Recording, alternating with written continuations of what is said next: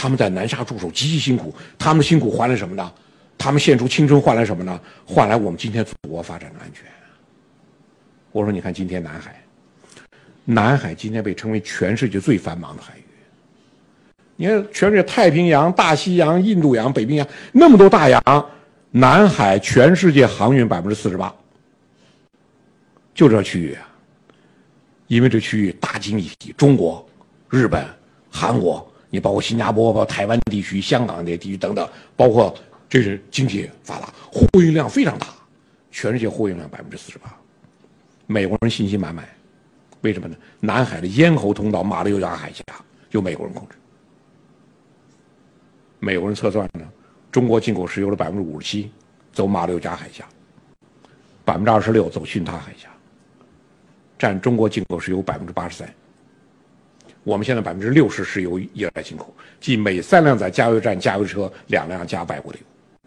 这个指标到二零三零年将变成百分之八十，每五辆在加油站加油车，四辆加外国的油。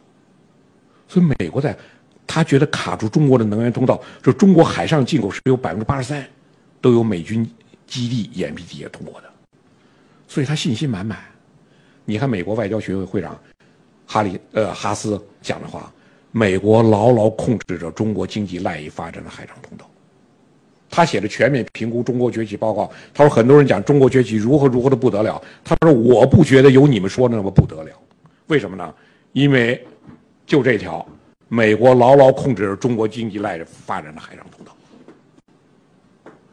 美国国防大学的教授赫尔姆斯的建言，离岸控制就是不要直接封锁他们的天津港、青岛港。上海港、连云港、湛江港、厦门港不要直接封港，封港中国人反制很厉害，离岸控制，离他们远一些，通过封锁国际通道，掐断他们的供应。就是如果美国封锁马六甲海峡、龙目海峡、巽他海峡，中国的原油、原材料、制成品进出口都将中断。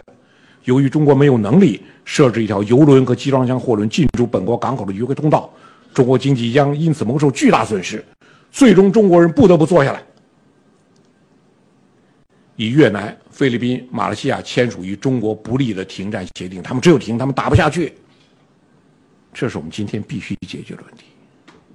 所以，这是我们今天的南海十八大以后，在南海进行大规模建设的重大意义。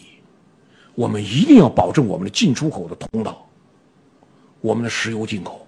我们铁矿砂进口，我们轻工机电产品出口，这重大的通道一定要保证。你看，我们现在通过建设永暑机场，跑道三千米；朱碧机场、美济机场，南海三个全新的机场出现了。马六甲海峡历史上第一次进入中国人民解放军作战半径，这是我们在南海建设的重大意义。前面三个机场呢，得了后方西沙永兴机场和未来黄岩岛。你看中国在南海的布施，就十八大、十九大提出的报告，坚决维护国家海洋权益，建设海洋强国。在这个过程中，祖国发展、经济发展、安全护卫、通道保护连为一体。而在这个过程中做出杰出贡献的军人，海军少将陈伟文。一九八八年三幺四海战指挥者没有明确的命令，首先开火就是越南越方首先开火挑起冲突。陈伟文命令编队立即还击，使我们在南沙夺占几个低潮高地。今天我们能够建设机场，我们当年第一批守交部队多么艰苦！我们在南沙进行陆域吹填，不仅海军官兵啊，中国交通建设集团的。工人很多，就普通的农民工，在交盘建设中做出重大贡献。在一线建设，你看中交建的员工们在一线列的标语：“亮剑深揽，筑牢海疆，不辱使命，为国争光。”我们今天在南沙的交盘牺牲的官兵和牺牲的中交建的职工，都不在少数了。中药建在那施工条件很艰苦，经常因中暑而病亡。因为他在地方，他不像内地中暑找个阴凉地方，什么人丹呢、石地丸，你把这些呃石地水把它抢救过来。长期在高温、高盐、高湿情况下施工，一旦中暑很容易全身衰竭。他们在和平时期为中国人搏命，为中华民族、为祖国搏命，他们把生命都献上去了。他们不是我们今天的英雄吗？但是这些人，我觉得后代就有必要。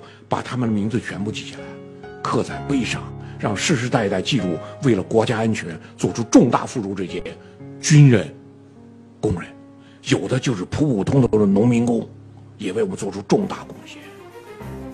这是个人与祖国的关系。